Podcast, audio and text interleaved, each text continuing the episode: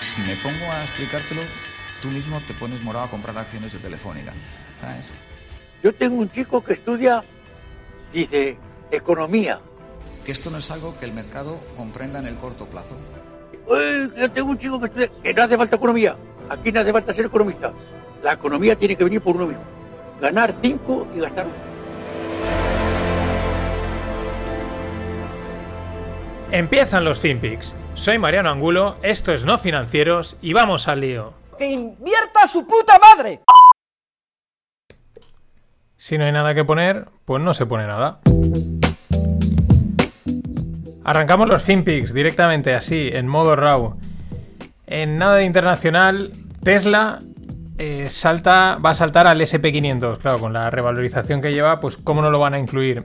Acordaos, el SP500 son las 500 mayores empresas que cotizan en Estados Unidos y bueno, pues es como una liga, ¿no? Cuando llegas a un nivel de capitalización, es decir, a un nivel de valor, pues, pues entran unos y salen otros. Lo mismo pasa con, el IBEX 35, con el DAX, con otros, el DAX es el alemán, con otros tantos eh, índices mundiales.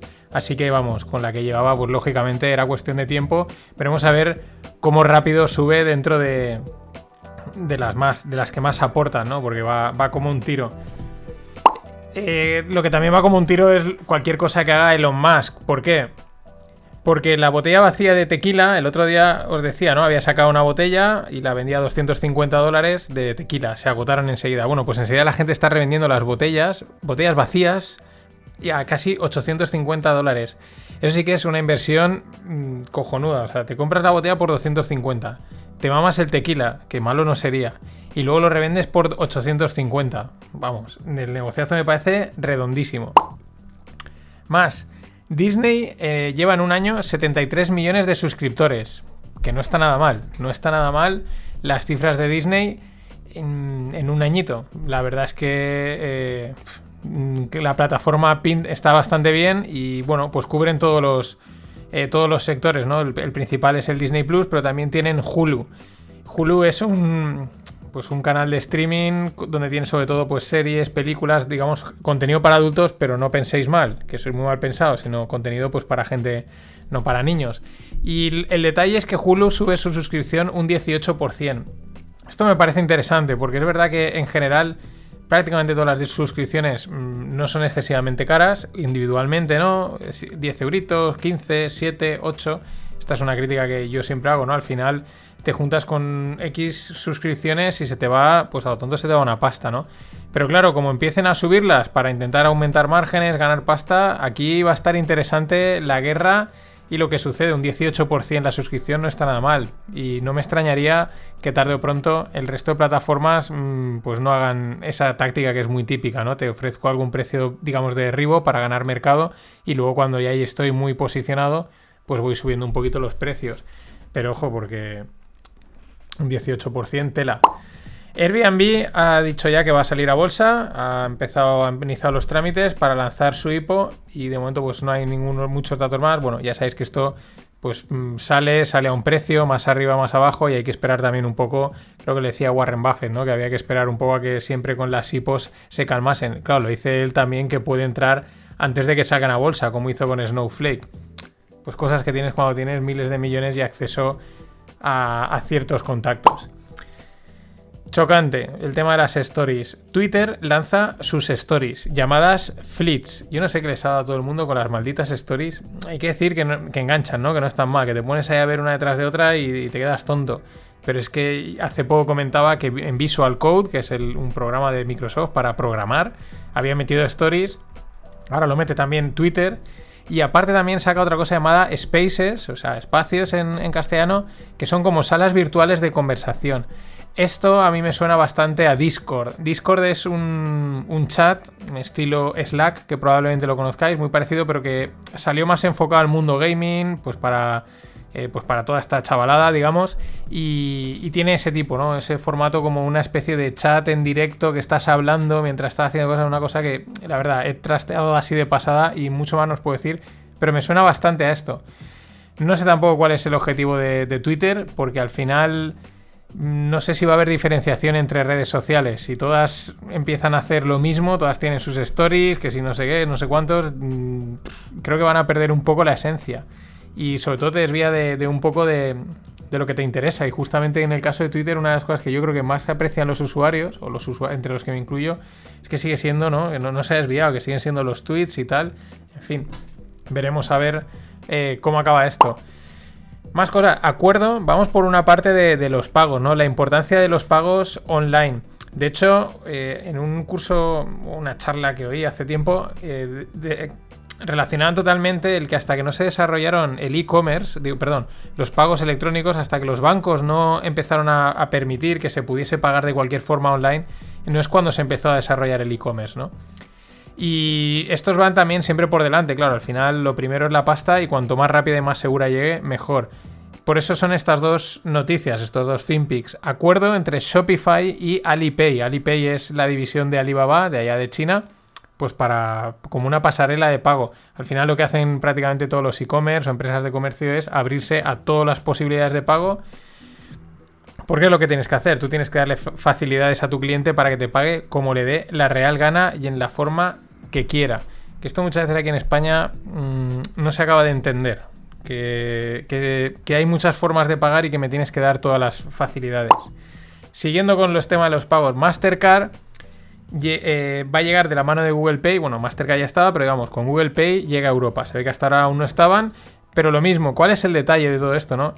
Lo rápido que se mueven estas empresas, lo rápido que están moviendo para conectar pagos, facilitar medios y entrar en todos los mercados posibles. La tecnología te lo permite.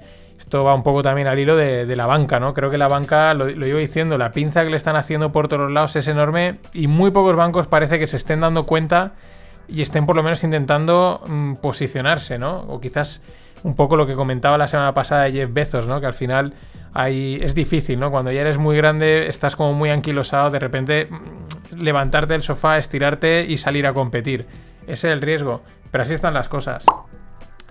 Lo mismo sucede con China, ¿no? Mm, no se ha hablado tanto como, como quizás debería desde lo del fracaso o la paralización de la, de la IPO, de la salida a bolsa de Ant Group. Pues bueno, han habido muchos rumores, la semana pasada caían las acciones, y hay un artículo, lo dejo en, la newsletter del Financial Times, que explica, mm, claro, lo que más o menos veníamos apuntando. Por un lado, estas grandes tecnológicas chinas, que al final son tres, que son súper grandes, porque tienen divisiones a, mansalva y luego están invertidas en otras, en otras, ¿no? Hacen como una especie de. Tienen su, línea de negocio, más luego aparte como un holding para invertir en otras, ¿no? Con lo cual prácticamente el mercado lo copan eh, tres, cuatro grandes tecnológicas. Claro, ¿qué pasa? El gobierno por un lado ve, dice, vosotras sois demasiado grandes, tenéis demasiado poder, esto no me gusta.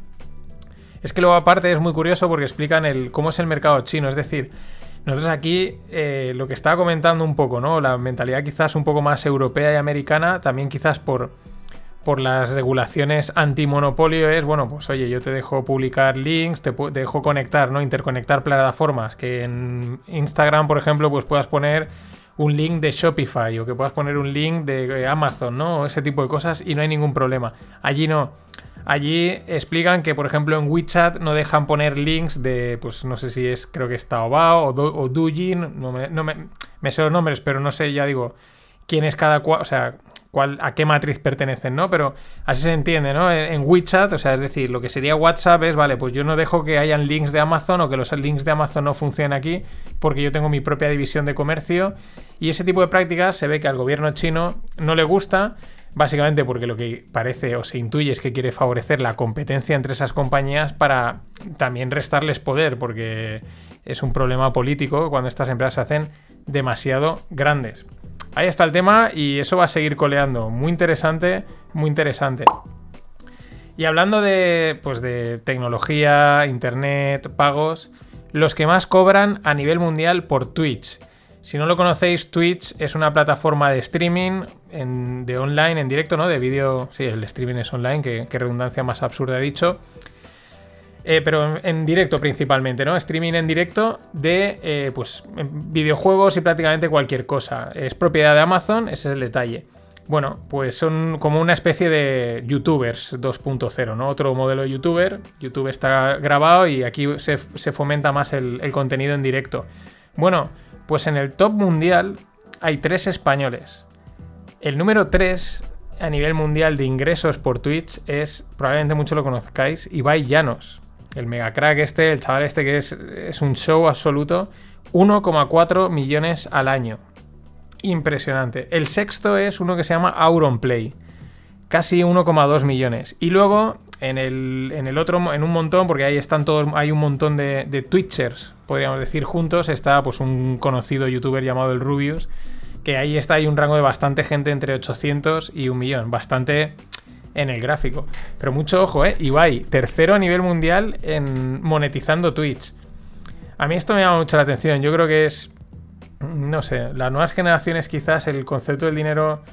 Eh, no digo que se lo hayan dado gratis, ¿no? Pero como que, bah, pues venga, le meto aquí clic, clic, clic, clic, le doy clic, clic, clic y le envío, le envío pasta a este tío. Venga, clic, clic, me ha hecho gracia, clic, clic, clic, ¿no? Quizás esa valoración del dinero es mucho menor y quizás también por eso fluye tanto dinero a este tipo de, de, servicios, ¿no? Estás ahí, la gente está en su casa, jaja, venga, métele 10 pavos, ¿no? No sé. Mm, no sé. Es por, por, intentar justificarlo. Me parece espectacular y bueno, es una tendencia, hay que estar ahí. Más cosas. El lío de Abengoa, nos venimos a España. Abengoa está en un lío, que si la filial va a quebrar, que si no sé qué, en fin.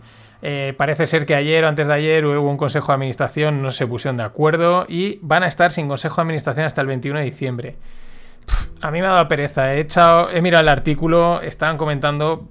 Vamos, es una maraña enorme. Si queréis, os dejo el artículo, lo leéis, pero vamos, que ahí hay, ahí hay tomate, tomate el bueno. Veremos, pero esto parece ser que está más quebrado que quebrado. No sé si la van a intentar salvar o qué, pero cuando el río suena. Y para lío, pues el.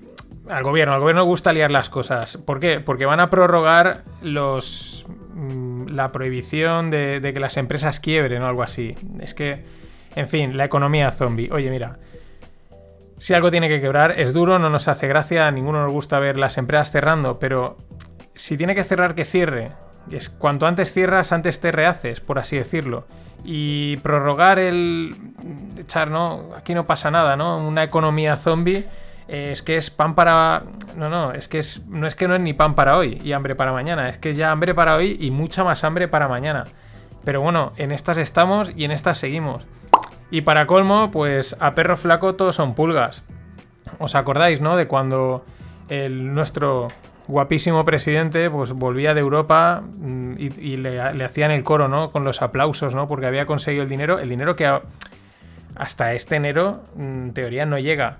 Pero es que veremos, porque parece ser lo que, lo que nos solíamos, ¿no? Que es que no va a llegar.